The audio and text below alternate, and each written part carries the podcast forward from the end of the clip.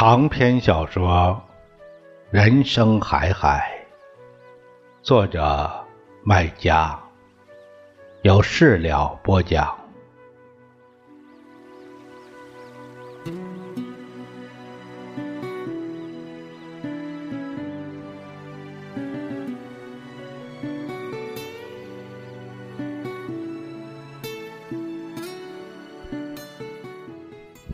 在他离去时，我起身站到窗前，舒张一下被矮凳子收紧发硬的身子。窗外黑沉沉的，没有一扇窗户亮灯，路灯也灭了，夜深了。正如他讲到一半的故事，正在积聚隐秘的能量，向信子里涌动，把未知和孤独留给我一个人。我有些迷惘、恍惚，不知是希望他尽快回来，还是迟些回来。我可以想象，他和上校。一定爱过，然后恨过，然后我无法想象他现在是在重拾旧爱，还是自我救赎。相爱相杀，爱不成变成恨，恨的伤口可能酿出毒药。他现在。再喝下自己酿出的毒药吗？我想起前妻，我们没有恨过，是命运给我创下一个巨大的伤口，毒性至今都没有消失散尽。他很快回来，添了件衣服。是一件肉色的丝绒开衫宽大的样子，无疑是上校的。这衣料在马德里是昂贵的，但在这里只是土特产，家家户户都送得出手，想必也是人家送的。上校也牢牢把他捆住。他不可能重操旧业。据说，在去我们村庄前，他是这唯一的赤脚医生，同时也是最抢手的纺织能手。他一边行医挣医生的钱，一边纺丝织衣挣老板的钱。是这收入最高的妇女之一，攒的钱可以营造一栋房子，但这些积蓄后来都为上校治病花光了。为了照顾上校，他又没空打工挣钱，只靠给人看病挣点油盐钱。一度生活十分拮据，不过前两年政府给他落实政策，天上掉馅饼，他月月有笔数目可观的退休，不是离休工资，生计难题一下子得到解决，解决的方式和结果几乎是完美的。这从他抽的烟可以看出来，他抽的是凤凰，仅次于牡丹的好烟。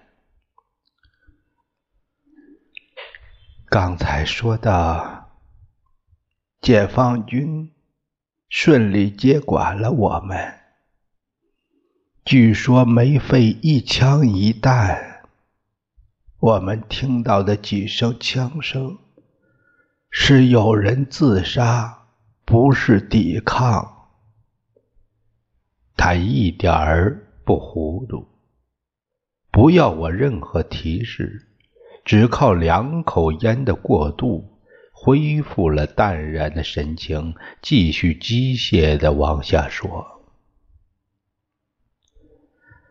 解放军和国民党军队完全不一样，他们到我们医院。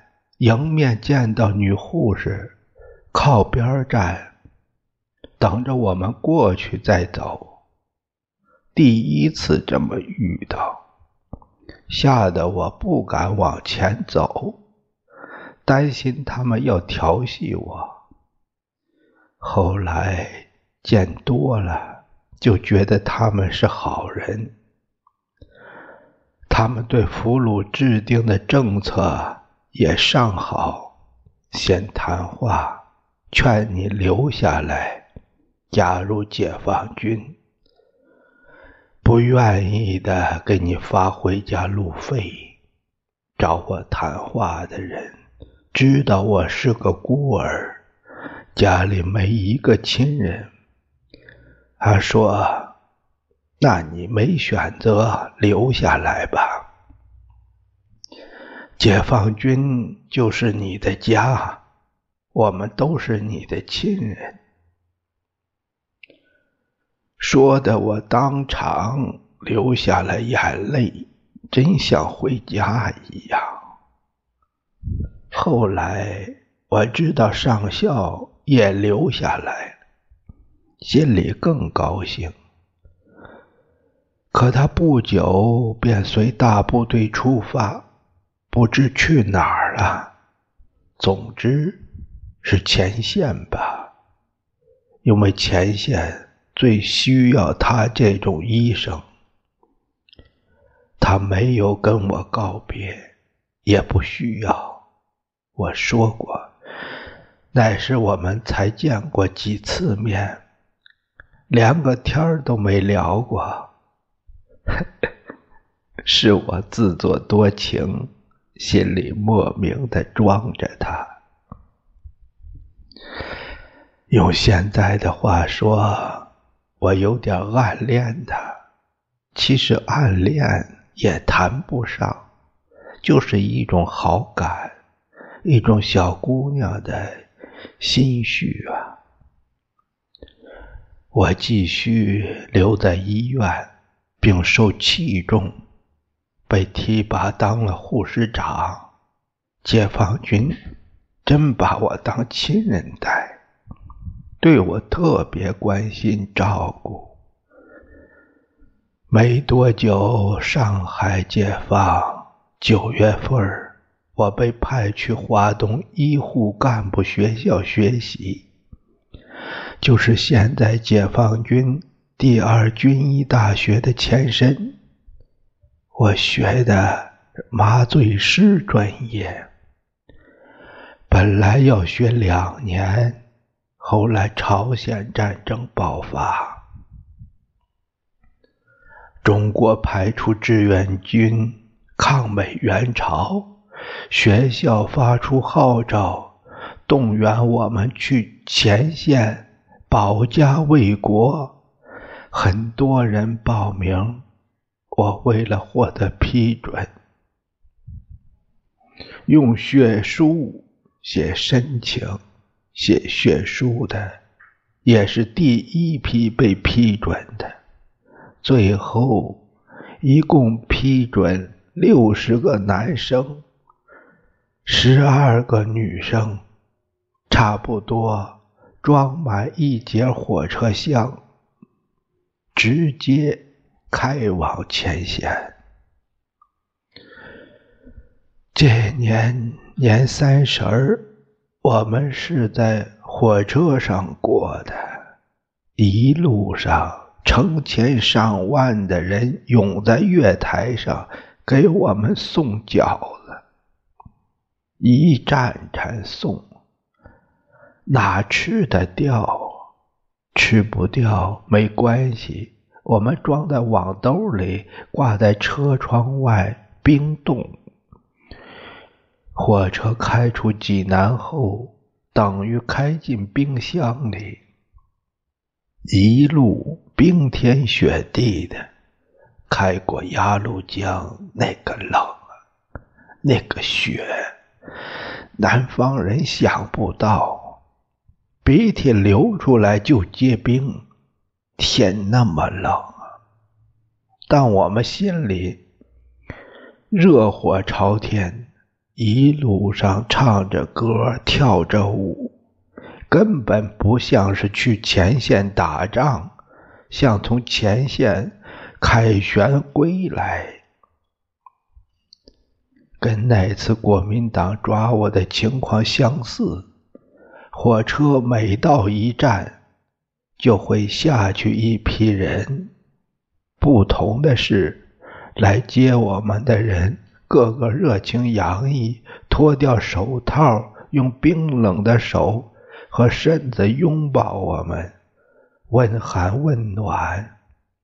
解放军和国民党是一个桑蚕，一个张蚕，根本不同。桑蚕吐丝作衣，一身宝；张蚕啥都没用，只害人。我和二十一个同学在长津湖东端的一个叫下碣隅里的火车站下车，分头上了三辆吉普车和一辆卡车，各自去了各自的部队。我上的是卡车，去的是二十七军军部的野战医院。当时医院在长津湖边的一个山洞里，我们六个同学四男两女下车时手上都拎着一兜冻饺子。当天晚上医院会餐，吃的就是我们带去的饺子，大家吃的开心死了。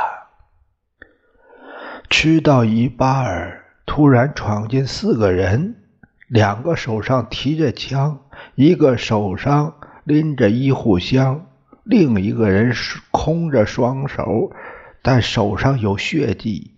他可能在雪地里洗过手，但没洗干净，残留着明显的血迹。他们去前线接诊，刚回来，他一出现，像来了大领导，大家安静下来。院长坐的那一桌的人都站起来向他问候，拉他入座。我左看像，右看也像，最后确定是他。我老头子，我跑上去向他问好，他没认出我来。我说我是谁？他听了不相信似的，对我左看右看，最后说：“你怎么胖的像一头过年猪了？可以杀了过大年。”说完哈哈大笑。引得满堂大笑。确实，在军校一年半，我胖了一圈儿，从来没有过过这种好日子。不需要做体力活，有吃有喝，无忧无虑的，能不胖？像我现在整天替他操心操劳，能不瘦吗？我被他说的满脸通红，浑身不自在，像满屋子笑声都化作水泼在我身上，我成了一只落汤鸡。他看我窘迫的样子，安慰我说：“没事儿，要不了两个月，保准你瘦回原样。”那时我就认得你了。说完又笑了。以前我真不知道，以后知道，他就是爱开玩笑，爱笑，笑起来声音很大，放炮一样。现在我真想再听到那种笑声。听不到了，只有在梦里才能听到。那两年，尽管每天出生入死，不死也累得要死，但因为和他在一起，成了我这辈子最开心的时光。我心里越有苦。就越是会梦见他。同样的白炽灯泡，滤掉了苍凉的红光，变更亮了。因为多数工厂停业了，电力足了，他同样的脸显更大了。因为疲倦爬上去了。疲倦加深了皱纹，下沉了眼袋，拉长了下巴，脸就变大了，更老相了。但他精神还是好，越发好，记忆清晰，思路灵活，讲得很流畅，或许是美好的回忆。在起作用吧。据说出租车司机会忘掉所有乘客，除非你把钱包落在他车上，他没收也好，归还也罢，都是他美好的回忆。他把最宝贵的青春和初恋。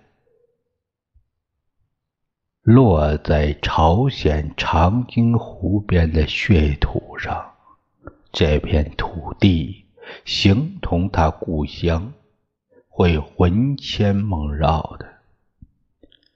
他没收不了，也归还不了，因为嵌入血肉了，只能同血肉同生同亡。初恋的感觉是甜蜜的秘密，是紧张的等待、偷窥，是手不经意中相碰触电的感觉，是炮声隆隆中的害怕和祷告，是午后的阳光在风中行走，是微风吹来了稻花香。是彻夜不眠的泪人旅程，是各种复杂幽密、别出心裁的名册暗叹。总之，是细腻、琐碎的、孤僻的、怪异、情乱神迷、神神叨叨。他改变不了事实，甚至乐于。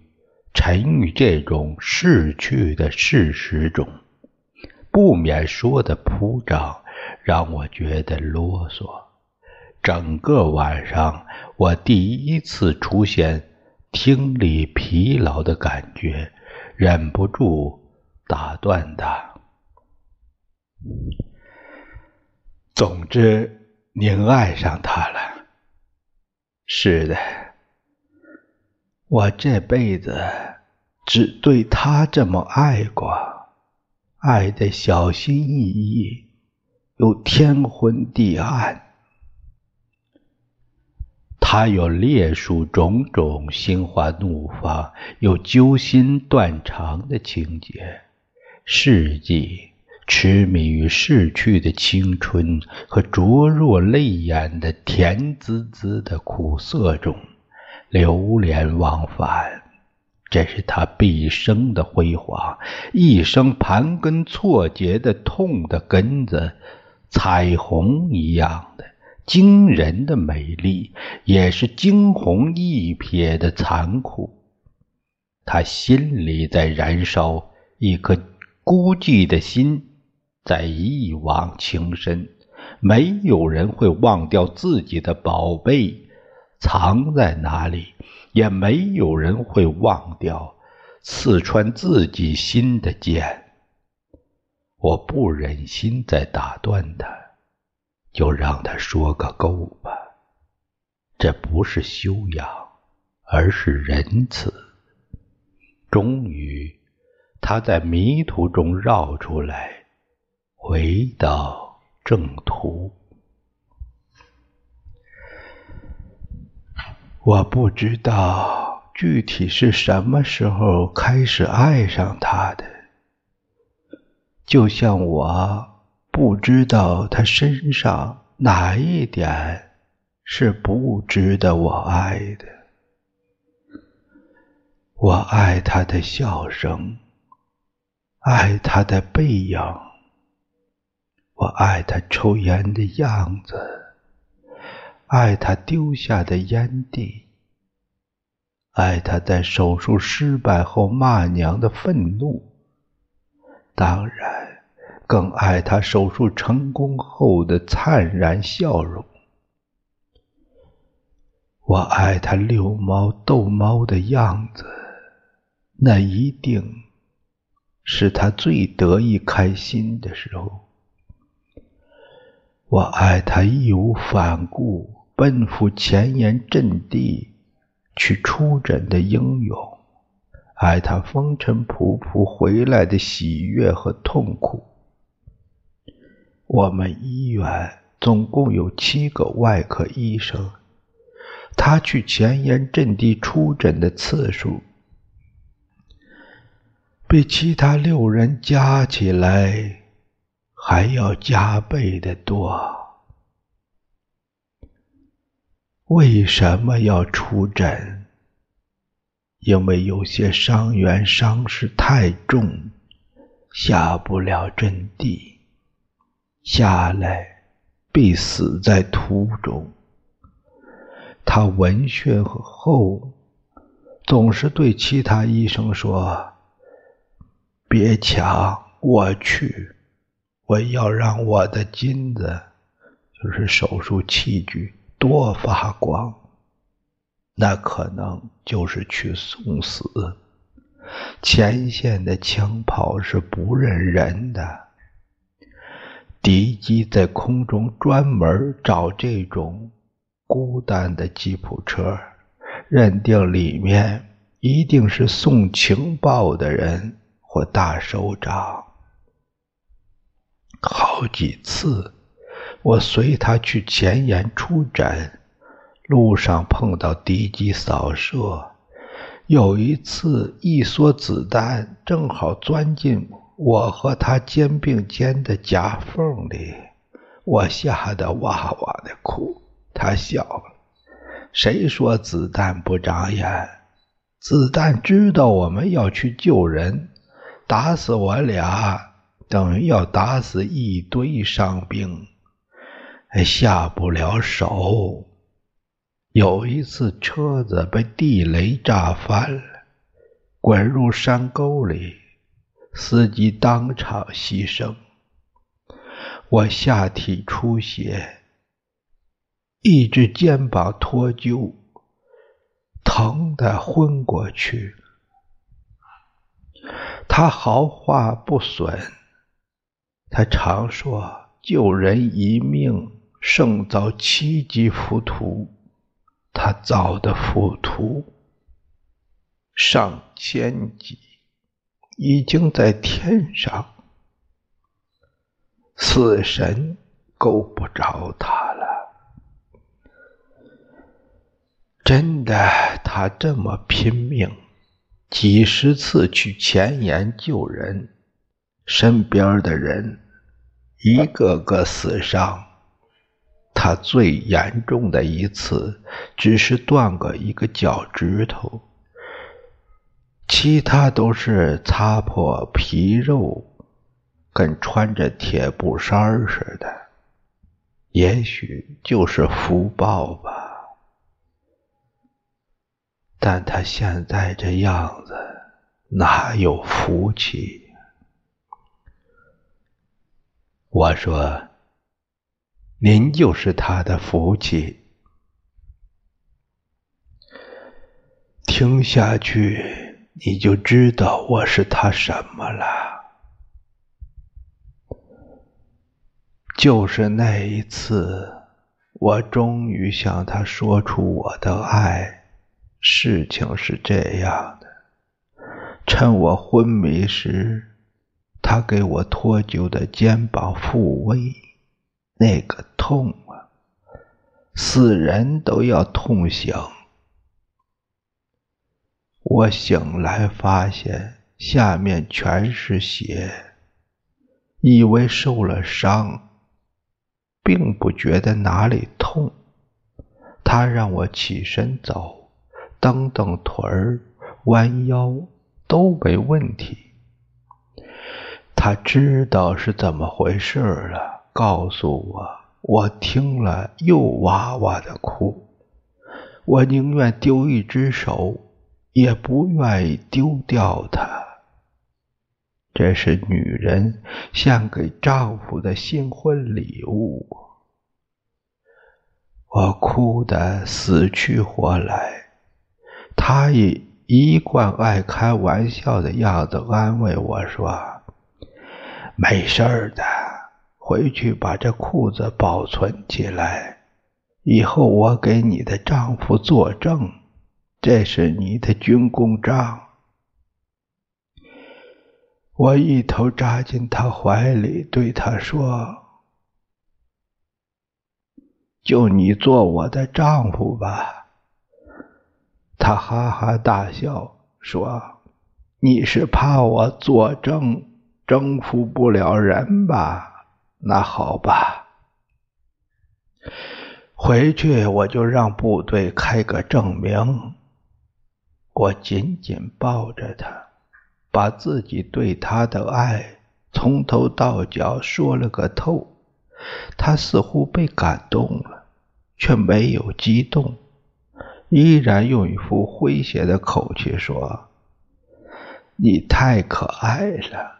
如果我需要一个妻子，就是你。但现在我更需要死神的爱，而不是你。”我说：“我们相爱了，死神会更爱我们。”他说：“我见的死人比你听的枪声还要多，在死神面前，你连小学生都不如。大学生在你面前，听大学生的吧。”我说：“你刚才说了，如果你需要一个妻子，就是我。”